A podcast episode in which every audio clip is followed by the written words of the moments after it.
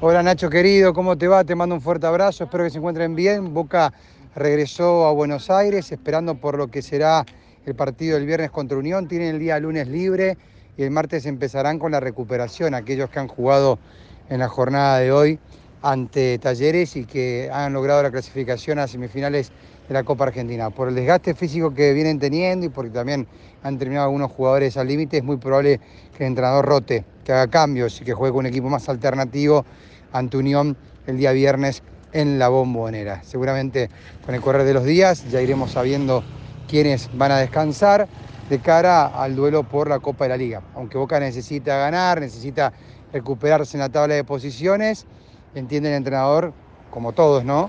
Que el objetivo principal es la final de la Copa Libertadores de América. Abrazo grande y espero que sigan bien.